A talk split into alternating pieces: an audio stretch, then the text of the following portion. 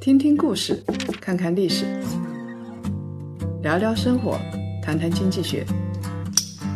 欢迎大家收听《谈谈》，大家好，我是叶檀。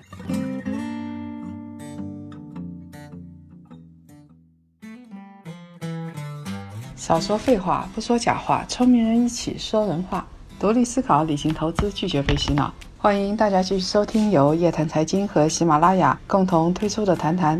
我们的《谈书》第二季《财经女侠的二十堂投资实战课》早就已经在我们的微信公众号和喜马拉雅上线了，分析十位全球交易大师的成功交易学。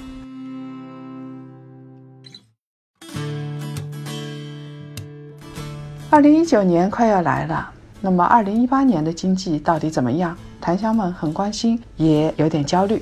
今天呢，我们要谈谈一个行业——智能手机行业。这个行业啊，曾经是全球经济的引擎。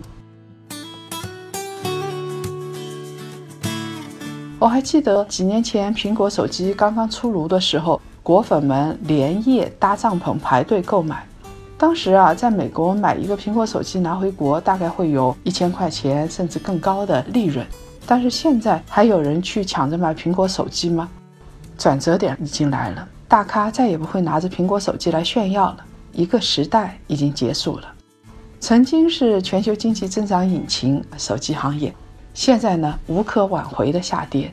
智能手机曾经引发了一波经济的转型浪潮，现在呢这一波浪潮已经过去了。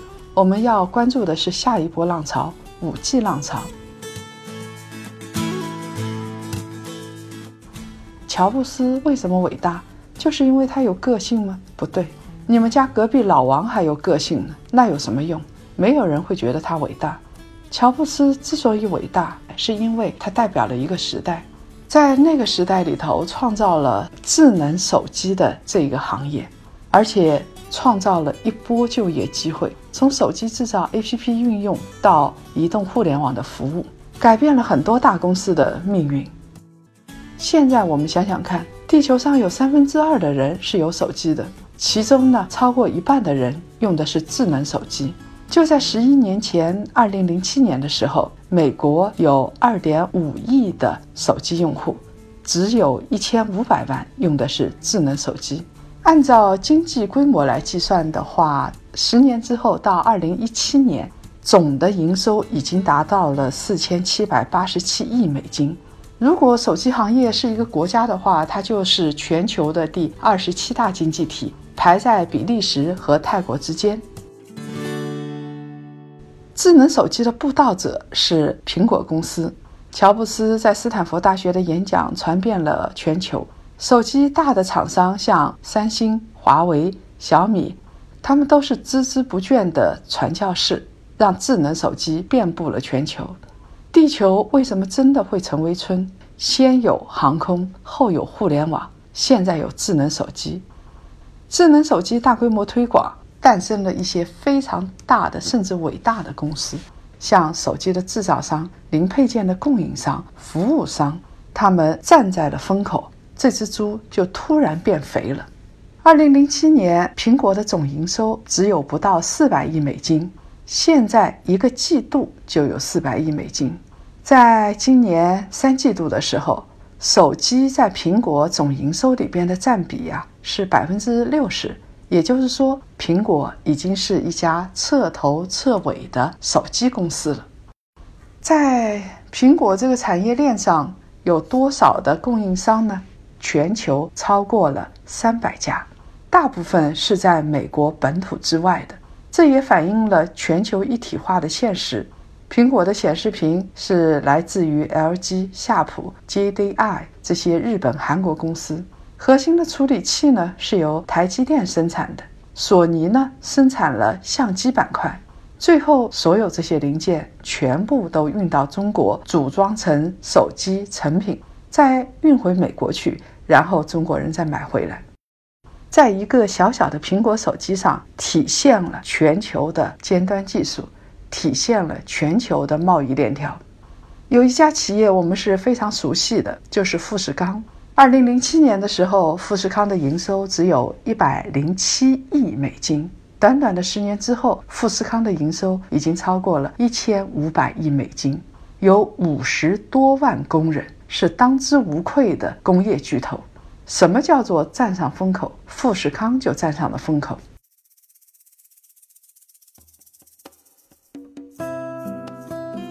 而且，手机行业还推动了中国制造业、互联网行业的转型升级。我们啊，还得感谢智能手机。很多人老是抱怨富士康的血汗工厂。中国当然是一个制造大国。二零零六年的时候，中国有一百七十二类的产品产量世界第一。但是呢，这些产品都和高科技没有什么太大的关系。像玩具占了全球的百分之七十，电话和鞋子都占了全球的百分之五十，彩电和箱包超过了三分之一。但是，当时的玩具真的不是智能玩具，没有什么高科技含量。手机啊，给我们国家带来了新的机遇。二零一七年，中国生产了十九亿部手机，全球基本上所有的手机智能机都是在中国组装的。组装、组装、组装，我们觉得很没有意义的工作，但是就是这些组装，再加上学技术、学管理。中国成为了全球的代工基地，诞生了自己的手机品牌，卖的还挺好。二零一三年是国产手机的高峰期，华为呢开始为他们的运营商生产贴牌的手机，当时没有具体的品牌名字，只有一连串的型号和字符。等到积累了资本、积累了技术之后，华为转向了自主研发。现在呢？很骄傲地说，华为是全球第二大手机制造商，而且增长得很快，说不定会成为第一大。还有一些手机国内没人知道，但是在国际上名声很响。你比如说，有的手机在非洲基本上人手一部。在九十年代有一本老电影叫做《那山那人那狗》，是刘烨的成名作之一，讲乡村邮递员的故事，在日本啊成为催泪弹。很多日本人都很喜欢这本电影。刘烨演父子两代邮递员里边的那个儿子，跟着他的老爹翻山越岭去送信，路上太寂寞了，他就在自己背的邮包上面挂了一个小小的收音机，听的就是一张张的票根那首老歌。现在这样的情景在非洲重演了，只不过非洲的牧羊人。是用手机来听音乐、打电话，不是在用当初的收音机。当然了，因为中国人学会了，手机的成本也降低了。当时大哥大是富人的象征，现在没有人再去炫耀自己的手机了。手机应用变成了每年几百亿美金的大产业。二零零八年的时候，第二代的 iPhone 推出了。而且在同一年的时候，Google 安卓应用市场上线。当时不同的企业走了两条不同的路，一条是微软和诺基亚，他们的智能手机也可以安装应用，但是他们觉得不应该那么封闭，没有那么轴，所以呢，没有建立自己封闭的分发渠道。我们现在如果是买苹果手机，那很多东西都得在苹果的系统里边购买。在手机之前，全球最大的软件公司收入啊，都来自于企业。一提到软件，大家想的第一个念头就是办公用具，像 Excel、Word 这些东西。但是呢，到了二零一八年，形势完全不一样了。付费软件消费榜前十名，大家知道是什么吗？不是娱乐，就是社交，什么游戏啦、网剧啦、微信啦、知识付费了。因为这些软件的行业持续繁荣，创造了 N 多的就业岗位，我们得感谢这些先驱者。二零一八年上半年的时候，安卓和苹果应用商店收入是三百三十四亿美金，每年的增速都超过百分之三十，而且他们十年的时间里边上线了多少款应用呢？五百一十万款，苹果从每个应用里边抽成抽百分之三十，他们支付给开发者的分成已经超过了一千亿美金。有一些工作呢成为常见工作，像程序员，美国劳工部啊有数据的，二零零八年之后啊，互联网开发的员工数量就大涨特涨。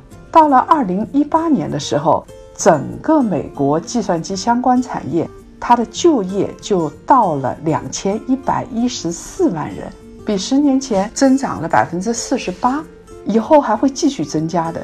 因为光是计算机算法就不知道需要多少个工程师，那中国也是一样的。中国弯道超车，主要是在互联网信息时代。根据中国统计年鉴二零一五里边的数据啊，在二零一四年的时候，相关的从业人员呢是三百三十六万人，跟二零零八年相比的时候已经翻倍了。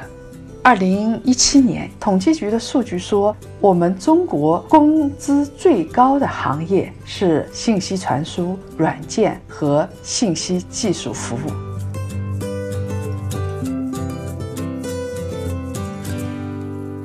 形势已经变了，变到什么程度呢？全球市值排名前十大的公司，二零零六年只有一家科技公司，就是微软，有四家是石油巨头。当时 X 美孚是排名第一的，它的市值不到五千亿美金。二零零六年的时候，腾讯是中国市值最高的互联网公司，它的市值是六十六亿美金，大概是中石油的百分之三。那么现在腾讯变成怎么样的巨无霸公司了？美国现在有五大科技巨头，中国呢也有 BAT 之说，还有新的巨头，头条、美团，还有在巨头阴影下成长起来的拼多多。全球市值前五的公司有四家是科技公司，所以这十年发生了天翻地覆的基因变化，但是。二零一八年，手机这个引擎突然熄火了。我们现在拼的是品牌，拼的是成本，说明创新的红利期已经过去。而且，二零一八年的下半年，尤其是第四季度，科技企业的股价在大跌特跌。实力强大的那些手机厂商，他们在做两件事情：第一是拼命加大研发投入，他们为的是在五年、十年后在市场上占据一席之地。他们还有第二个办法，就是提高价格。苹果现在的品牌溢价没有这么高了，但是他们还是在提高价格。为什么？就是为了让他们的利润上升。二零一七年 iPhone X 出售的时候，苹果的手机单价第一次突破了一千美金。有一个非常大的数据公司叫 IDC，他们预测啊，全球智能手机的平均价格在二零一六年的时候是两百八十二美金。折合成人民币大概是一千三左右，到了二零一七年的时候就提高到了两百八十八美金，以后四年手机价格还会提升的，平均价格会提升到三百一十七美金。吃瓜群众就觉得这样的手机价格实在是太贵了，但是你要看到，其实手机企业日子也不好过，国内的手机企业经历破产了，锤子手机也不行，买手机的很多人。他们用分期付款来支付。去年双十一的时候，天猫说在手机方面选择消费分期支付的增长了百分之七十六。分期乐说啊，平均每两个购买手机的用户就有一个是靠分期支付来购买的 iPhone。iPhone 实在是太贵太贵。虽然 iPhone 价格还在涨。但是狂买的时代结束了。去年有十四点七二亿台的智能手机出货，比二零一六年呢下降了一百万台。但是刚刚过去的四个季度跟以前这一年相比，居然下降了五千五百九十万部，这是一个非常惊人的数字，就说明销量在急速下滑。中国的手机市场曾经销量最快，现在下滑也最快。到了九月份的时候，我们国家智能手机的出货量同比下滑了百分之十二，而且是连续四个月出现了两位数的下滑。大家现在问问身边的小伙伴们，他们还急着换手机吗？我相信答案肯定是不急，他们等着换五 G 手机呢。这样子一来，手机厂商，尤其是像苹果这些手机厂商，日子就不好过了。两个月的时间，苹果的市值跌掉了一千五百亿美金，从一万亿美元跌到不足八千五百亿美金。而且，三星电子的 CEO 承认自己的公司已经陷入了危机。小米呢，虽然成功上市了，但是小米的股价相比去年的高点跌掉了百分之五十。手机终端的厂商日子难过，上下游产业链的日子当然也就难过了。手机巨头呢，就去海外淘金了，比如说到印度。小米在印度市场的份额超过百分之三十。而且每个季度的增长率超过了百分之一百，但是小米的代价也是很大的，他们要给经销商更高的分成。那大家现在多长时间换一部手机呢？美国的消费者啊，换一台手机，一年前是二十五个月，也就是说两年零一个月，美国人换一部手机。现在呢是三十二个月，也就是两年零六个月。iPhone 刚发布的时候，一年换一部手机，以后会变成四年零三个月。苹果的 CEO 库克他就宣布了，以后苹果不再公布他们的设备销量了，居然不再公布数据了，连销量都不公布了，说明他们对自己的销量实在是没有信心。苹果下游的制造商和零配件的供应公司日子就比较惨了，供应商对业绩很悲观。富士康的母公司红海集团的市值啊，跌破了一万亿新台币。互联网红利走到尽头，线上的商业帝国呢，就开始真正的走到线下来了。从去年到现在，阿里和腾讯在线下商业的总投资额已经超过一千亿元人民币了。美国最大电商亚马逊。他们花费了一百三十七亿美金买下了一家生鲜连锁超市，叫 Whole Foods，开了一系列的线下书店和便利店。大家看到没有？互联网开始往下走了，线上的红利在缩小，而且他们的融资也越来越难了。全球风险投资的数量连续六个季度下降，这个是截止到二零一八年三季度的数据啊。以前是一只独角兽就能够融到很多钱，现在融不到那么多钱了，所以我们看到很多企业就出事儿了，优步啊、滴滴呀、摩拜呀、OFO 啊都出事儿，就说明他们拿钱困难了。美团呢，虽然率先一步抢先上市，但是他们面对投资者老是要回答一个问题：为什么美团还会产生巨额亏损？从九十年代开始。互联网公司上市，掀起互联网的高峰期，华尔街就接受了一个新思维：大型的科技公司是不需要盈利的，他们只要有概念就可以了。我经常以前听到“羊毛出在狗身上，猪买单”，现在这个逻辑链条不存在了。到了今年四季度的时候，大家还在狂欢，突然有人摁掉了音乐，撤走了酒桌上的酒杯。互联网的寒冬就这样突然来了，大公司开始砍业务，开始裁员，大家待在当地都有点犯傻。一个新技术的革命，从七十年代开始的计算机革命，一直在推动全球经济的增长。我们看到了几个阶段，从 PC 到互联网，再到智能手机，每隔十几年会有一个新技术出现，给我们带来惊喜。但是现在手机行业已经全面触顶，他们的一系列尝试都失败了。那么在接下来，我们看什么呢？我们看新能源，看五 G，看算法。五 G 的商业化道路刚刚开始，这是新的风口期。可是对于五 G 的股市炒作已经热火朝天了。大家在买五 G 概念股的时候，记住。一定要真正有护城河的企业。